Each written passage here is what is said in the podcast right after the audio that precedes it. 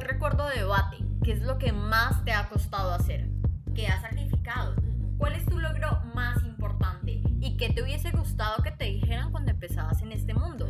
Porque creemos que detrás del atril hay historias que todos merecen escuchar. Conoce las historias de grandes personajes en el mundo del debate. Todo lo que siempre has querido saber sobre ellos y más. Hola a todos, mi nombre es Ana María Díaz. Y yo soy Laura López. Y somos debatientes de la Sociedad de Debate de la Universidad del Rosario en Colombia. En este episodio les traemos a, a una gran invitada, a Ángela Parra, para hablarnos sobre un tema muy importante y es el machismo en el circuito. Y Ángela ha sido subcampeona de Semude en Guatemala 2017 y en el último Semude fue miembro del equipo de adjudicación. Hola Ángela, ¿cómo estás? Gracias por aceptar nuestra invitación. Hola Lau, hola Ana. La verdad me pone muy contenta que ustedes promuevan este tipo de iniciativas y que me hayan tenido en cuenta. Bueno, Ange, nos gustaría que nos contaras, normalmente le pedimos a nuestros invitados que nos cuenten como una historia de cuando entraron a debate. Nosotras queremos que nos cuentes esa historia, pero además que nos cuentes como la primera experiencia, la historia, la primera experiencia en la que sentiste que había machismo como en el circuito de debate, como que sentiste, oh, me están infravalorando. Ok, bueno, yo creo que mucha gente ha escuchado esta historia porque me gusta contarla porque me parece una historia bonita, pero yo entré a debate cuando estaba en el colegio en Bucaramanga porque yo era supremamente tímida. O sea, mi mamá a mí me mandaba a pedir una servilleta una, em, a un mesero o, o, algo así y yo me ponía a llorar. Yo no era capaz de hablar, no era ni siquiera en público, sino con otras personas, era muy introvertida. Y mi hermano básicamente me obligó un poco a, a entrar a debate porque en una universidad donde yo estudiaba música también había un grupo de debate y pues ahí básicamente me, me forzó a intentar en público y debate fue como este espacio donde pude empezar a sacar ese alter ego de poder hablar y poder expresarme y no quedarme solo en mis pensamientos. Y ya si tengo que pensar sobre una experiencia donde haya visto o vivido un, un, escenario machista en debate, no sé, si es, no sé si es la primera, pero sí fue una experiencia en la que lo sentí muy fuerte fue la final de Semude eh, Guatemala. ¿Por qué? Porque esta era una final en la que Paula y yo nos enfrentábamos contra otros tres equipos, los tres eran españoles, los tres eran equipos compuestos por hombres, y si ustedes ven ese debate, nosotras no recibimos, recibimos un solo punto de información en todo el debate, a pesar de que estuvimos paradas todo el tiempo. Nuestros discursos fueron completamente ignorados y eso como que revivió traumas anteriores en los que yo empecé a hacer como asociaciones de, de situaciones que nos habían pasado previamente. Por ejemplo, a Paula muchas veces le decían que su tono de voz no era un tono de voz adecuado. Si ustedes recuerdan cómo habla Paula, pues Paula tiene un tono de voz que es bastante agudo y por ese tono de voz muchas veces, pues eso, eso hacía que nuestros argumentos se vieran invalidados. O yo tiendo a en los debates a hablar como si estuviera molesta y también los jueces decían como, hey, bájale que te ves muy molesta y uno nunca ve que eso se lo digan a un hombre y pues ese tipo de situaciones cada vez pasan menos, pero igual yo creo que muchas mujeres las han vivido en el circuito. Entonces, pues retomando un poco la historia de este debate, este fue un debate en el que nosotras nos sentimos completamente ignoradas y nos sentíamos como una hormiguita independientemente de si las actitudes de nuestros compañeros en el debate y de, de las otras parejas iban encaminadas a generar ese tipo de reacciones en nosotras, como que todo el escenario era tan intimidante que nosotras nos veíamos muy reducidas o nos sentíamos muy reducidas. Que creo que igual eso, como lo dice Ash, un poco menos mal ha ido cambiando, digamos, en la, última edición de Semude, pues creo que es donde más paridad de género ha habido como de las parejas que hay, todas estaban, en todos los equipos por lo menos había una mujer. yo también quiero como que hablemos, Ana y yo, un poco de esas experiencias que hemos tenido con el machismo en el circuito. Ana, ¿cuál fue también tu experiencia, eh, tu primera experiencia? La experiencia en la que me sentí personalmente atacada por ser mujer, la recuerdo clarísimo y fue cuando una juez, Flor Torres, me, me dice, me dice, en, en, el feedback me dice, no, lo que pasa que además yo siento que ella siempre odió como yo debatía, era mi, mi, mi percepción, pero en el feedback, o sea, no me decía como, no, tus argumentos, tus refutaciones, sino lo primero que me dijo fue, creo que tu tono es muy agresivo y no te queda bien a ti como para ser mujer. Para los que saben o me conocían como debatía antes, Hernando también debatía muy agresivo y teníamos un estilo muy similar. Mientras el estilo agresivo a Hernando se lo celebró y le decía que si le parecía que se veía súper fuerte en el debate, súper imponente, que mejor dicho, lo máximo, a mí me decía que no me quedaba bien porque era mujer. Entonces yo me quedé como, ¿qué? O sea, me, me, lo estás diciendo en mi cara abiertamente y es como súper mal lo que estás haciendo. Obviamente, siempre pasa algo en debate y es que la gente, cuando hay una conducta que es machista, la gente le encuentra 15.000 explicaciones. Entonces, si no te dan un punto de información, no te lo dan, no es porque seas mujer, sino porque pensaban que eh, había otros equipos más fuertes para dárselos. Si te dicen que hablas muy agresiva, no es porque estén siendo eh, machistas, sino es porque, mm, no sé, perturba tu, tu actitud y altera la armonía del debate. Yo qué sé, siempre se encuentran como maneras para, como para invisibilizar lo machistas que están siendo y disfrazarlo, pero hay veces que es demasiado claro. Entonces, esa vez fue como súper evidente para mí.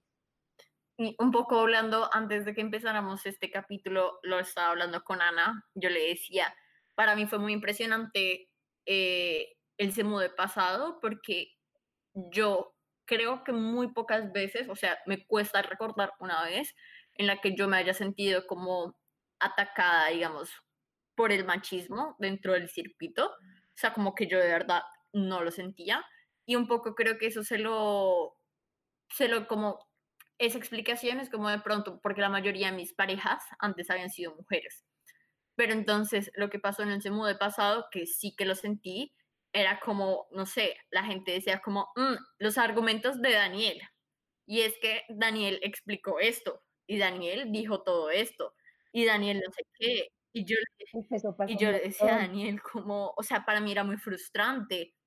Y Daniel, o sea, menos mal conté, o sea, conté con la suerte de estar con Dani, que Dani siempre fue un full apoyo para mí y siempre me estaba diciendo como esto es de los dos como nada, o sea, como no te creas nada de lo que ellos dicen, como incluso cuando ganó de mejor orador, es como esto es de los dos, como no hubiera podido hacerlo como sin ti, pero sí me recuerdo como yo les decía a todo el mundo, es que eso para mí es muy fuerte porque yo nunca lo había tenido que vivir, o sea, llevo dos, trece mudes y jamás me había pasado de, oh, tu pareja está diciendo esto, siempre como, no sé, antes había ido al semude con Mafe yo nunca había sentido eso, como resaltan a Mafe por encima de mí o a mí por encima de Mafe, siempre estábamos como mismo nivel, pero Daniel era como lo que dijo Daniel y el discurso de Daniel, no sé si era como eso, un poco, un poco fuerte.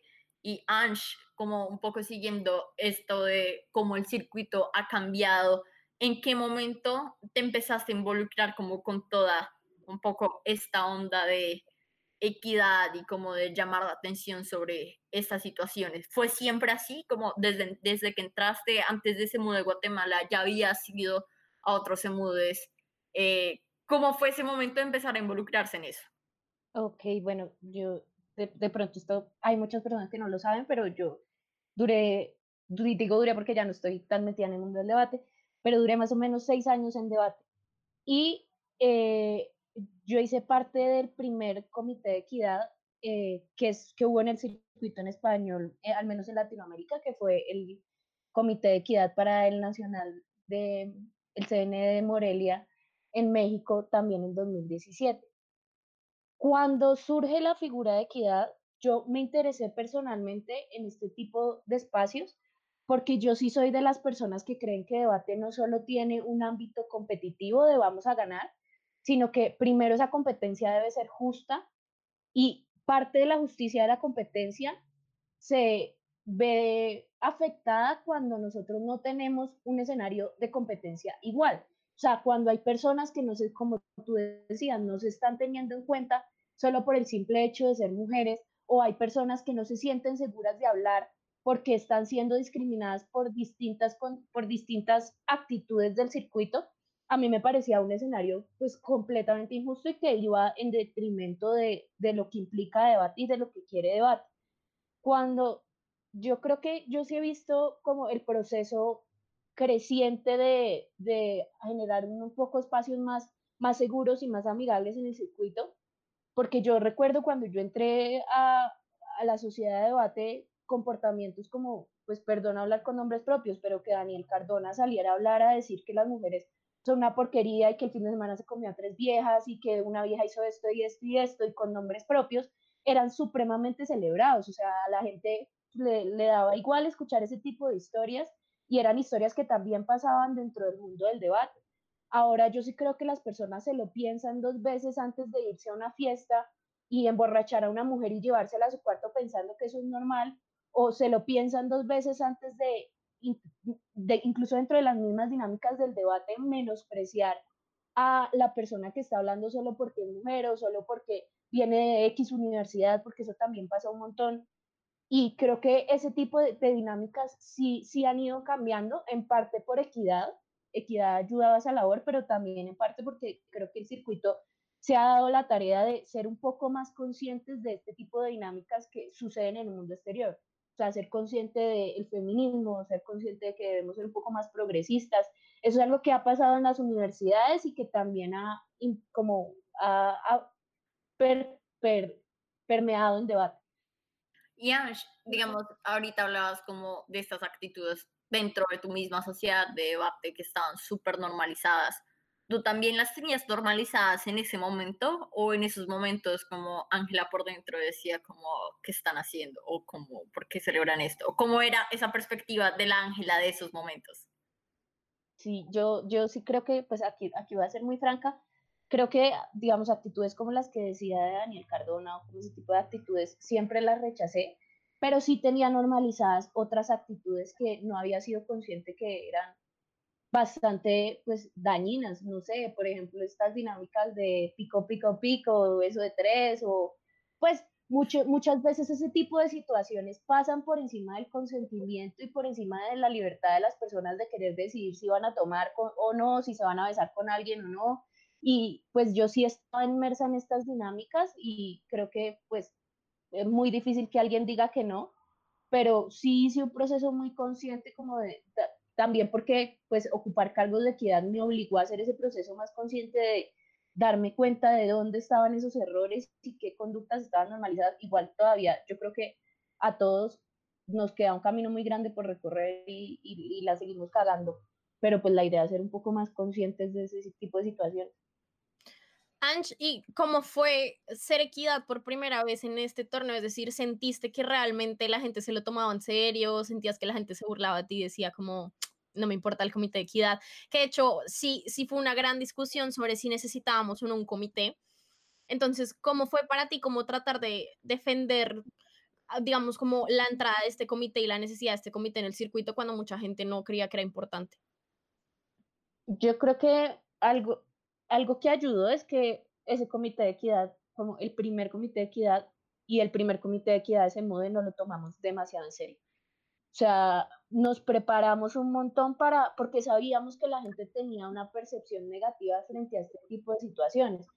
Y como intenté como generar un discurso en el que les decía, miren, equidad no es, no es Dios, seguramente equidad no es lo más importante de un torneo porque está adjudicación y están todas las dinámicas de competencia que son las dinámicas centrales, pero equidad sí es un espacio importante para que todos nos sintamos seguros. Y sí tuve varios encontrones con muchas personas en muchos torneos, muchas discusiones de personas que me decían, esto, esto no sirve para nada. Y creo que poquito a poquito, pues cuando espacios como equidad van tocando a cada persona, yo sí he visto historias de personas que dicen, yo creía que esto no, no servía para nada, pero me pasó esto y equidad hizo esto. Ahí es que se van convenciendo de que este tipo de espacios son necesarios. Y por ejemplo, creo que digamos en Semude 2018, cuando involucramos el Comité de Equidad al espacio de Semude, yo creo que sí contamos con la gran fortuna de que fue un, torneo muy desafortunado. O sea, en ese torneo todo el mundo se sentía mal, todo el mundo se, se sentía violentado todo el tiempo y equidad era demasiado necesario para que no nos fuéramos a los golpes porque literal iba a suceder. Y creo que ese tipo de situaciones, que la gente pueda ver que equidad en los espacios normales genera cierta utilidad y, y, es, y es necesario, hace que estos discursos como de equidad no sirve para nada, poquito a poquito se vayan, se vayan viendo más, más minimizados. Y Ash, un poco en esa onda de equipos de equidad, hace un año tú estuviste en el equipo de equidad de la Copa de Leones y esto es muy importante porque tiene un gran contexto detrás. Y es porque eh, personas de, dentro de la organización, que, había, que estaban dentro de la organización de Copa de Leones, eh, como días antes del torneo, semanas antes del torneo, fueron denunciadas en Facebook por abuso. Y entonces todo el mundo era como, wow, ¿qué está pasando acá? Está, al final creo que fueron como retirados de sus cargos, pero un poco quiero que nos cuentes cómo fue ir a México y enfrentarse en un comité de equidad en un torneo en el que estaba como todo este contexto súper fuerte. ese, ese, fue un proceso muy tensionante, pero al final terminó siendo un proceso muy bonito. Yo incluso recuerdo que llamé a mi mamá a decirle, mamá, no sé qué hacer, y yo nunca le hablo a mi mamá de debate porque a mi mamá de debate les haga cacho. Porque pues dos, tres hijos debatientes es como, no me hablen de debate, eso no sirve. Eh, entonces, fue un proceso muy tensionante porque yo recuerdo que cuando estas denuncias salieron, yo me reuní con el comité de equidad que se había conformado en ese momento y con el equipo, con el equipo de adjudicación y el equipo de tabulación y les dije, mire, desde el comité de equidad o desde, desde el puesto de equidad, yo personalmente no siento que este sea un torneo seguro y sea un torneo que funcione como está planteado y que, al que nosotros incluso debamos asistir en las condiciones en las que está, porque las denuncias que salieron eran denuncias muy, muy graves. Entonces, eh, nosotros tomamos la decisión porque yo decía, tengo como, en mi cabeza había una disyuntiva y decía, bueno, voy a la Copa de Leones e intento aportar mi granito de arena para que esta situación se solucione, pero uno, yo sentía que era una situación que me sobrepasaba, o sea, era una situación mucho más grande, donde incluso estaban involucradas autoridades y era irresponsable yo decir, bueno, yo tengo la experiencia como para afrontar esta situación. Y dos, podía terminar saliendo mucho peor. Entonces yo decía, bueno, si voy e intento arreglar las cosas como están, creo que es un problema y que creo que es muy problemático y muy irresponsable. Y, pero dos decía, si lo dejo votado, creo que, pues no sé, termino, termino como siendo parte del problema y no de la solución y, y, y haciendo que, que, las cosas pues sigan peor y yo no hice nada para remediarlas. Entonces nos reunimos con adjudicación, con, eh, con equidad y con tabulación y dijimos, si, si el torneo sigue así como está, no, no vamos a ir al torneo y sacamos un comunicado público como para intentar hacer presión y que la organización del torneo cambiara. O sea, nuestra intención era más que el, que el torneo cambiara, pero si no cambiaba el equipo como estaba conformado, porque habían personas dentro de ese equipo que tenían denuncias eh, por temas de acoso y por temas de violencia de género. Si el equipo no cambiaba, nosotros tomamos la determinación de que no íbamos a ir. Afortunadamente el equipo cambió y pues ellos escucharon no, solo nuestra postura, sino la postura de todo el circuito mexicano y, y removieron a estas personas de sus cargos, que creo que también fue muy significativo para todos. Y también pasó algo dentro del equipo de equidad, y es que en, en, el equipo de equidad, dentro de todos estos escándalos y estas denuncias, las personas que estaban en el equipo de equidad habían estado implicadas en estos, en estos, en esto, en estas denuncias. Entonces yo les dije, miren, el equipo como está, no, yo no voy a entrar a cuestionarlas a ustedes porque no tengo conocimiento en profundidad de lo que sucedió, pero el equipo como está es un equipo que no genera confianza a las personas. O sea, si ustedes estuvieran implicados en un escenario, muy seguramente mucha gente no se va a acercar a ustedes a decirles, mire, me pasó esto, esto y esto. Entonces, lo que ahí tomamos la determinación de involucrar una cuarta persona en el equipo de equidad y de ampliar el equipo para que también generara esa, esa, como esa confianza en el equipo que se estaba formando. También lo que hicimos fue hacer un foro de equidad antes de que todo empezara y en el foro, o sea, como lo primero que se dijo es, mire, en este equipo habían personas que estaban implicadas en estos, estos y estos temas. Y vamos a hablarlo abiertamente y vamos a hablarlo antes de que empiece el torneo para intentar un poco zanjar esas problemáticas antes de empezar a, a debatir como en piloto automático. Y eso también fue muy útil, uno, para que la gente se diera cuenta que equidad era importante y dos, para como bajar un poco la tensión que existía alrededor del circuito mexicano y que se abrieran y hablaran un poco de estos temas. Entonces yo creo que fue súper tensionante como intentar solucionar todo sobre la marcha, pero al final como que todas las medidas que tomamos funcionaron y fue un torneo en general muy respetuoso en el que Equidad fue muy útil y terminó solucionando varios problemas y que terminó siendo un espacio bastante como, eh, educativo para todos y yo lo decía después del torneo, yo tenía mucho miedo de ir, pero al final pues agradezco que todo hubiese salido bien. O sea, no fue un torneo tampoco en el que se sentía la tensión, ¿o sí? Mm, al principio sí, al principio sí, y pues hoy ustedes saben que desde que uno no puede hablar con nombres, pero sí llegaban personas que nos decían, miren, yo me quiero incompatibilizar con todos los jueces de una institución, todos, absolutamente todos. Y no les decía, ¿por qué? No, porque mi compañero estuvo metido en un lío, y, pero tu compañero es tu compañero de debate. No, ni siquiera es mi compañero de debate, es mi amigo, o sea, como que sí existía esa predisposición y tocó empezar a, como a charlarlo poquito a poquito. Ash, eh, y también, digamos, queremos hablar como de esas cosas que nos hacen también sentirnos bien como mujeres, como cuál ha sido ese momento en el que más te has sentido empoderada o en el que has dicho, o sea, puedo con todo, en debate. En debate. Yo no sé, yo, yo siento que a mi debate me ha hecho algo bueno y algo malo frente a este tema del empoderamiento y es que yo me siento, o sea, como debate a ti te enseña una forma de pensar y una forma de hablar que hace que genere convencimiento y que la gente te escuche. Y yo me siento muy bien y me siento muy bien escuchada dentro de debate, pero también como pensando en como todas las formas de feminidad, debate es un escenario que yo me siento cómoda como mujer con mi palabra, pero yo no me siento tan cómoda como mujer con mi, digamos, mi, mi aspecto físico o cuando no, no, no, sueno como una persona inteligente, sino que sueno como una persona tonta. No sé, no sé si me hago entender. O sea, como estas élites intelectuales que se generan alrededor del debate hacen que uno se sienta cómoda cuando entra ahí, pero que otros espacios de, de feminidad no se exploren a través de debate y pues para eso puede que existan otros espacios.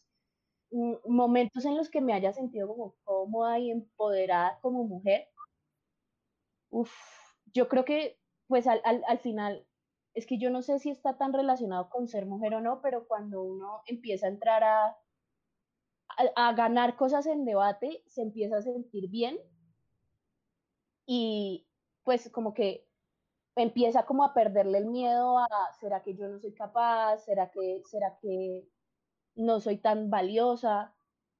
Creo que pues no tiene tanta relación con el ser mujer o no, sino con el proceso de ser debatiente, porque incluso ser mujer a veces le pone barreras a ese, empoderamiento, como lo que hablábamos al principio de, ay, es que tu voz no me gustó, ay, es que sonaste muy agresiva, incluso termina, termina poniéndole barreras, pues como ese tipo de dinámicas tóxicas. Pero un momento específico en el que te hayas sentido empoderada, o sea, algún premio, el que más, me decías como cuando empecé a ganar cosas, como cuál fue mm. ese eso que ganaste, en donde más te sentiste de alguna forma empoderada? Uf, no sé, no sé porque yo siento que al principio de mi carrera como debatiente eso me emocionaba mucho, o sea, por ejemplo, haber llegado a la final del TODI en 2017 para mí fue una emoción gigante y pues haber estado en el podio de oradores, pero a lo largo de debate como que ya el cansancio me iba ganando y los logros no me iban importando tanto, o sea, por ejemplo, cuando gané el nacional yo no me sentía tan feliz y creo que era porque debate ya, ya lo iba dejando de lado, pero pues si tengo que decir un momento, creo que ese Toddy que fue como, como el primer momento en el que dije, uff, estoy en un torneo internacional y me fue así de bien, estoy feliz con mis resultados, eh, creo que fue ese Toddy. Listo. A mí me gustaría hablar de, de una cosa muy particular que pasa en debate, y es, digamos, debate es un ambiente donde no solo nos quedamos en esa parte académica, sino en esta parte también muy social. Entonces, muchas veces en las fiestas, era lo que decías ahorita, Ange, el beso de tres, eh, el espejito, pico, pico, pico, etcétera. Y hay muchos espacios en donde, digamos, que se prestan para que la gente termine haciendo algo y es como, no sé cómo decir esto en español, como el slot shaming de sí como de atacar a las mujeres o estigmatizarlas por su comportamiento y en su vida social y como en las fiestas en particular. ¿Alguna vez te has sentido como atacada particularmente por tu desempeño social? Uf, muchísimas veces, muchísimas veces. O sea, como tanto que yo como que lo, lo embrace, lo apropié y dije, esto no me importa. O sea, digamos, si ustedes hablan con mis mejores amigos, dicen, ay, esa Ángela es una perra. Y mucha gente lo dice y yo, pues a mí me vale verga, perdón, perdón por decir tantas groserías en una sola frase en un podcast. Pero como al final como que lo dejé pasar, pero sí, sí sucedió un montón, o sea, como incluso creo que cuando no éramos tan conscientes de estas dinámicas, yo también lo hacía, o sea, como que uno va a una fiesta y al otro día la, como la conducta normal es, ay, vamos a chismosear qué pasó en esta fiesta y todo el mundo, ¡Ah! tal vieja se metió con tal man y así, o sea, como son conductas que tenemos demasiado normalizadas. Y yo incluso, o sea, incluso recuerdo un nacional, o sea, no voy a dar detalles, pero recuerdo un nacional en el que yo en la noche hice ciertas cosas y al otro día tenía a muchas personas de mi equipo de debate regañándome y diciéndome, mira, es que tú eres una figura de eh, que debe ser eh, un ejemplo para los demás y que tú eres una figura que ya lleva un montón de tiempo y a ti la gente como que te como que sigue tus conductas y si tú quieres posiciones de responsabilidad debes portarte bien.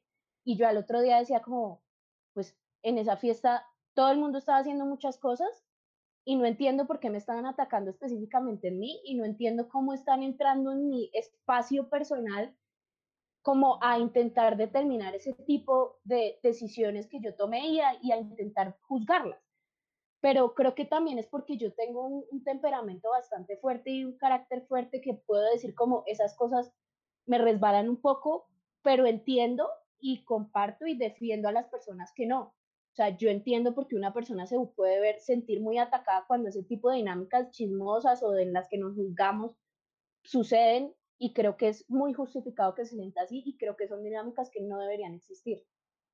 Haciendo hablar como de eh, otros temas también más personales, tú desde hace un tiempo ya, ¿cuánto llevan con, con, con Jorge? ¿Ya dos años? ¿Un año? Dos años, sí.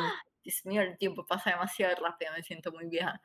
eh, ¿Cómo ha sido eso? Y no solamente cómo ha salido salir con Jorge, sino como si te has enfrentado en algún punto también a estas dinámicas un poco de machismo. O sea, Jorge es ahorita eh, campeón mundial, segundo mejor orador, que en tu momento también fuiste, eh, fuiste subcampeona mundial, pero como si de alguna forma has sentido que, no sé, te podrías valorar a ti o ha pasado algo como con eso. Bueno, mi relación con Jorge sí es una relación que nació mucho dentro del entorno de debate, pues era inevitable. Eh, Ángela era su tutora. Yo era, yo era su tutora y recuerdo, yo creo que, no sé si ustedes se acuerdan cuando Jorge entró a la sociedad de debate, que yo dije, yo quiero ser su tutora, no quiero ser tutora de la vida, quiero ser su tutora. Y, y entonces surgió dentro de ese ámbito, y, pero ya es una relación que se ve muy por fuera de ese ámbito, porque ambos estamos pues uno de debate, yo no sé cuándo llega el punto en el que se retira totalmente, pero ambos estamos medianamente retirados. Entonces, eh, ya hoy en día es una relación que no se ve tanto dentro de, estos espacios y que creo que yo personalmente dentro del ámbito de debate no me he visto opacada por Jorge o no me he sentido apacada por Jorge, también porque como era mi pareja, a mí sus triunfos y sus logros me alegraban, o sea, no, no, me, generaban, no me generaba ningún tipo de envidia ni nada de eso, sino que me alegraba mucho. Sí lo he visto, por ejemplo, en espacios en los que no son tan, como tan conscientes de este tipo de dinámicas. Por ejemplo, en la universidad, la gente sí es mucho más de, wow, ¿qué se siente ser novia de Jorge? Eso debe ser un mundo completamente extraño, es que ese man es muy capo. Y yo digo, bueno, sí, pues puede ser muy capo, pero a mí lo que me importa es lo personal y cómo me siento con él. Y pues ese tipo de comentarios no me, ni, como que ni me van ni me vienen. Y Ansh, eh, también como la, la típica pregunta que le hacemos a todos que tienen pareja dentro de debate, ¿qué es lo mejor y qué es lo peor de salir con alguien de debate? Yo creo que lo, lo, mejor es que, no sé, digamos, yo, yo soy una persona que se siente muy cómoda cuando se siente retada intelectualmente. Y las, eso, eso hace que las conversaciones entre Jorge y yo sean conversaciones muy enriquecedoras y en las que aprendo un montón y en las que, o sea, como no, no, no estoy diciendo que debatamos todos los días o mientras estamos almorzando, sino que la forma de hablar y la forma de expresarnos hace que sea mucho más profunda y que sea, sea muy enriquecedora intelectualmente.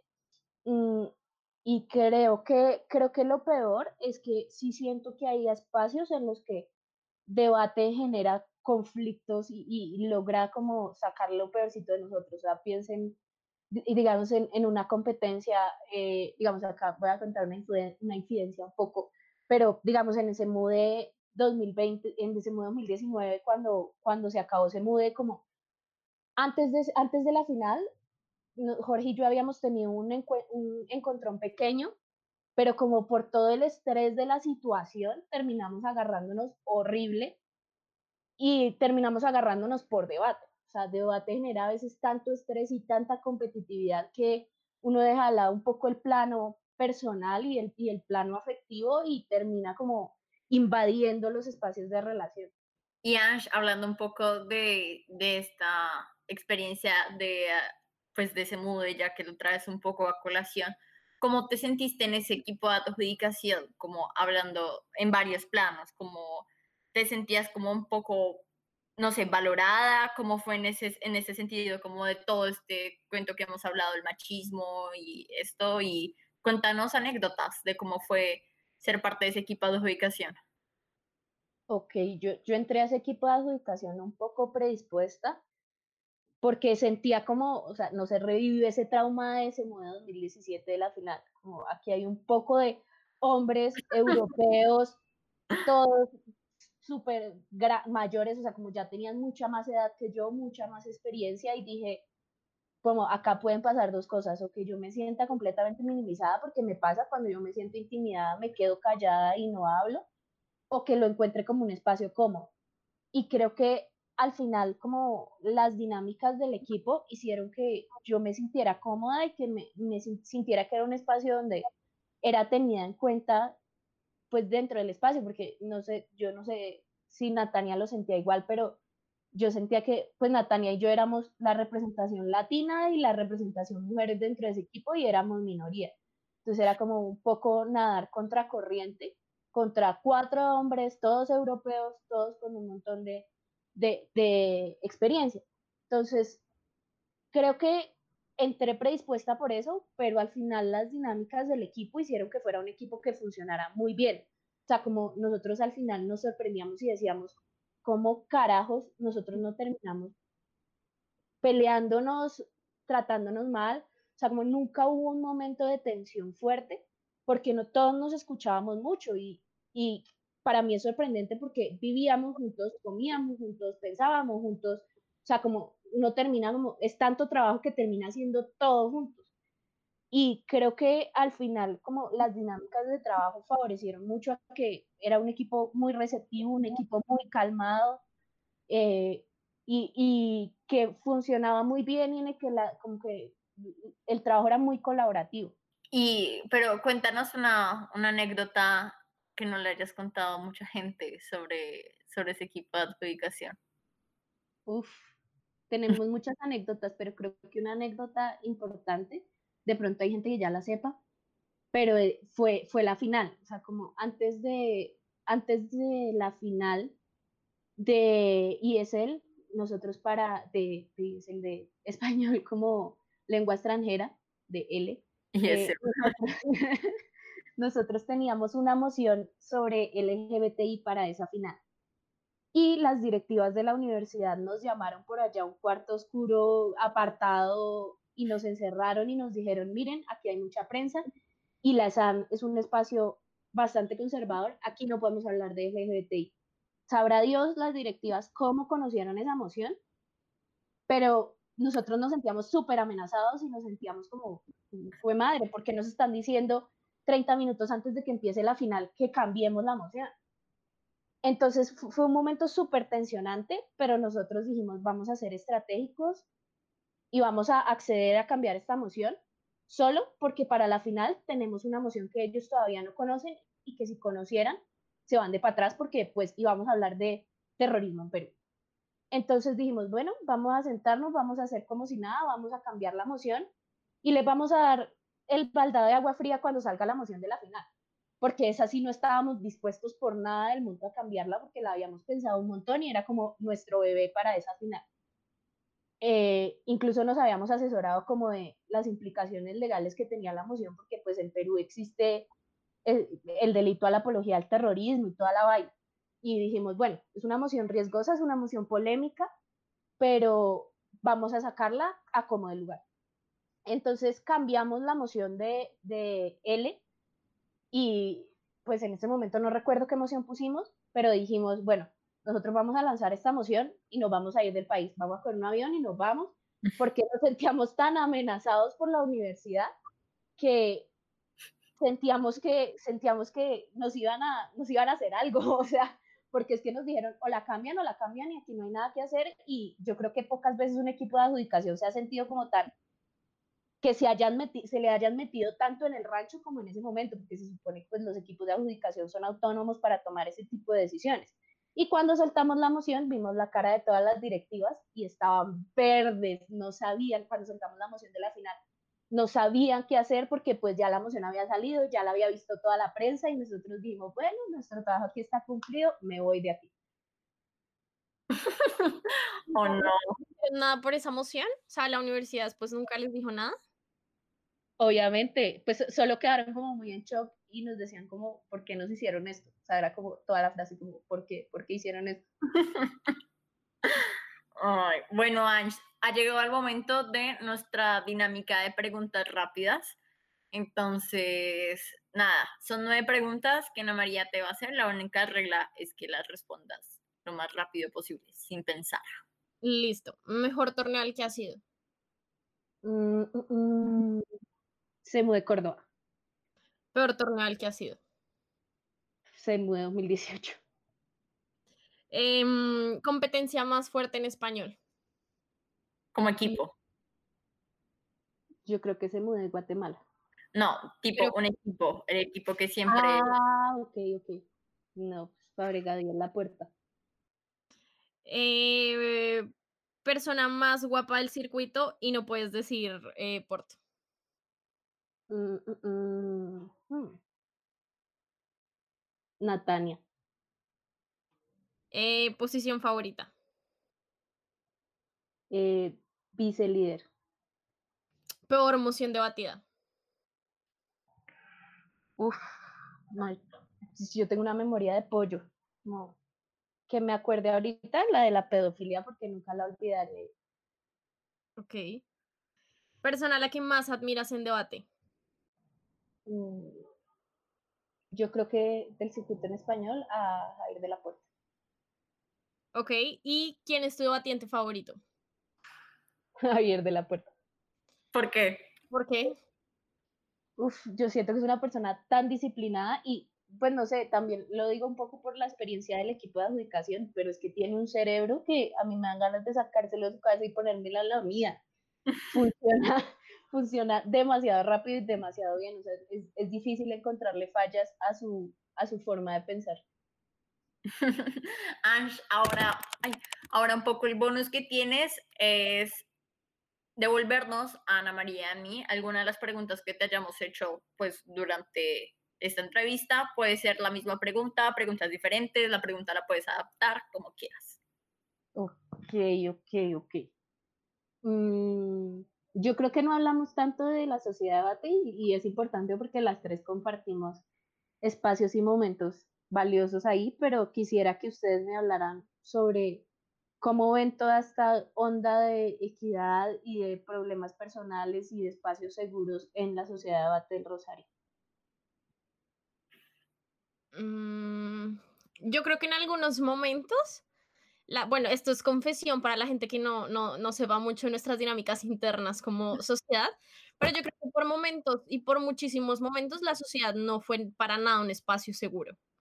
O sea, yo creo que, y creo que muchas veces claramente nosotros mismos nos encargábamos de que ese espacio no fuese seguro. Y creo que muchas veces, como que siempre hablamos de lo mucho que crecemos como debatientes porque la sociedad es súper exigente y aprendes un montón y entrenas mucho, pero creo que también a nivel personal uno como que aprende a madurar mucho porque personalmente la sociedad es demasiado como abrumadora. Entonces, no solo a nivel competitivo uno tiene que luchar contra tratar de ser bueno, sobresalir en su generación, hacer que tu entrenador se sienta orgulloso, ganar cosas en Colombia, ganarlas afuera, etcétera, sino lidiar con todo este, como con todo este shame y con todos estos como líos internos que tenemos dentro de la sociedad. Entonces creo que sí es bastante difícil. Para los que no saben, en la sociedad tenemos un equipo de equidad que creo que muchas veces nosotros mismos peleábamos porque el equipo de equidad era ineficiente. Entonces, que era parte, o sea, yo fui parte de ese equipo de equidad, ¿no? O sea, Daniel, cuando se mudó de Guatemala, eh, nuestra entrenadora de ese momento, Luisa, como creo que es momento de crear el comité de equidad en esa sociedad de debate y lo van a conformar Daniel Orobio y Laura. Eh, para mí fue como un poco en ese momento como, wow. Eh, luego entendí como un poco por qué, y es porque creo que todos esos problemas que se viven en la sociedad, yo siempre los viví en tercera persona, porque siento que, o sea, probablemente por mi forma de ser, eh, yo nunca me sentí realmente involucrada como que la gente se fuera en contra mía o que tuviera como, me dije, o sea, como tuviera meter relatos sobre mí y hablar cosas a espaldas mías que no era, como yo nunca sentí eso, de verdad, y por eso creo que Daniel y yo éramos las personas de equidad, porque éramos los que nunca nos involucrábamos como en ese tipo de problemas. Eh, creo, ahora que creo que sigue pasando y es como la gente, yo creo que dentro de la sociedad todavía no está acostumbrada como a que le regulen ese tipo de cosas, como tú en la universidad no estás acostumbrada que en el salón de clases tú haces, lo que quieras en la universidad y la sociedad de debate sigue siendo un espacio que está dentro de la universidad eh, y que compartimos mucho tiempo y la gente no está acostumbrada a que se le metan como en su vida y esto, y creo que eso ha sido lo difícil, como de comprender. Y como que también Daniel y yo, cuando empezamos a hacer equidad, pues no sabíamos nada de la vida, o sea, fue como, sí, son equidades, nosotros, Daniel y yo éramos como, bueno, y que como que se supone que tenemos que hacer, qué hacemos con los problemas y esto. Creo que siguen habiendo problemas, pero creo que poco a poco también un poco la gente ha, ha entendido como tienes que tener un poco un freno acá. No te puedes comportar aquí como se te dé la gana y simplemente hablar de la gente lo que quieras, sino como tienes que controlarte, aunque creo que sí es súper difícil, la verdad. en este punto ya no sé si es que en la sociedad ya no hay tantos inconvenientes porque las personas problemáticas, entre comillas, o que generamos disputas, ya no estamos, y solo quedan como los nuevos que se están empezando como a, como así como a empapar de esto y están empezando a, apasionarse por debate, o si porque realmente ya hay un consenso en debate sobre ciertas cosas que no deberían pasar. La verdad, no estoy... Es, e, e, es, una suma de ambas cosas, yo creo. yo también, pero creo que hay momentos de tensión, o sea, cuando se va acercando se muda y cuando se va acercando el nacional, ahí es donde se mide la tensión y donde van saliendo las garras de todo el mundo y los conflictos. Yo creo que es muy difícil como, como manejarlo, porque al final yo creo que nuestra generación un poco, que no es la misma generación de Ángela, pero Ángela compitió, digamos, en nuestra generación, es una generación hiper competitiva donde, digamos, los procesos de selección eran tomados, o sea, yo me lo tomaba como si de ello dependiera mi vida y estudiábamos, yo me acuerdo que estudiábamos con Porto, con Hernando y con Rupert antes de los ejercicios de improvisación siempre una hora antes de entrenamiento sagradamente nos sentábamos en la mesa de la sociedad a planear los casos que podían salirnos de, y eso la... la gente le molestaba a la gente le molestaba como que existieran a la gente le molestaba que estudiáramos o sea yo como que estos grupos existieran y como que estuvieran súper bueno etcétera sí. Eh, son, demasiadas molestias pero sí me acuerdo que peleábamos hasta por media décima de punto de hora ese es mi punto, como yo nunca peleé por eso, entonces, o sea, creo que a mí eso me daba como muy, muy igual. Probablemente Ángela y Ana María, yo siempre recuerdo a las que estaban ahí en esa reunión. eh, ya para despedirnos, ¿qué le dirías eh, a una mujer, a una persona que ha pasado como por estos momentos en los que se siente como poco validada, en los que siente que no está recibiendo como ninguna gratificación por ser mujer? Eh, ¿qué les dirías? Mm, pero como en debate o... Sí, como en debate. Como debatiente.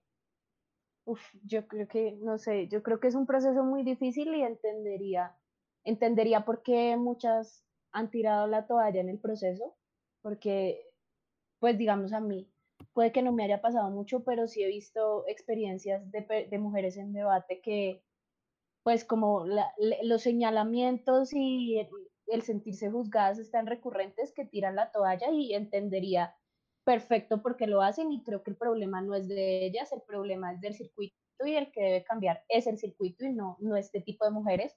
Incluso tampoco les diría como que sigan persistiendo intentándolo en debate, porque hasta que debate no cambie esas dinámicas, pues no, no me parece justo que sean las mujeres las que tengan que estar dándose contra ese tipo de dinámicas y dándose contra la pared si debate no es un espacio que les ofrece esa seguridad. Ahora, creo que igual la tarea que queda es muy grande y, la invitación también es muy grande, o sea, como todos los que quieran, como, creo que es obligación de todos, pero todos los que quieran apoyar o ayudar a que el, el, debate sea un espacio cada vez más seguro, es súper necesario que lo hagan. Entonces, mi mensaje para esas mujeres es, creo que son valientes si deciden quedarse, pero también son valientes si deciden irse. Y mi, mi recomendación como para todo el mundo es, hey, tener equipos de equidad y ser un espacio seguro no es algo que hagamos porque sí, sino que es una obligación que tenemos con debate y una obligación que tenemos con este tipo de entornos si queremos que sean entornos académicos de crecimiento y entornos de aprendizaje y de competencia sana. Entonces no es como una opción de, de que queramos hacerlo, sino una obligación. Muchas gracias, Ange. Gracias por acompañarnos. No, gracias a ustedes por invitarme. Qué divertido este espacio. Gracias a todas las personas que también nos han escuchado hasta acá. Nos escuchamos en un siguiente episodio. Los invitamos a seguirnos en nuestra cuenta de Instagram, arroba detrás de la tril. Detrás de la tril solamente tiene la D al principio, sin la E. Y también síganos en Spotify y escuchen el resto de nuestros episodios. Chao. Chao.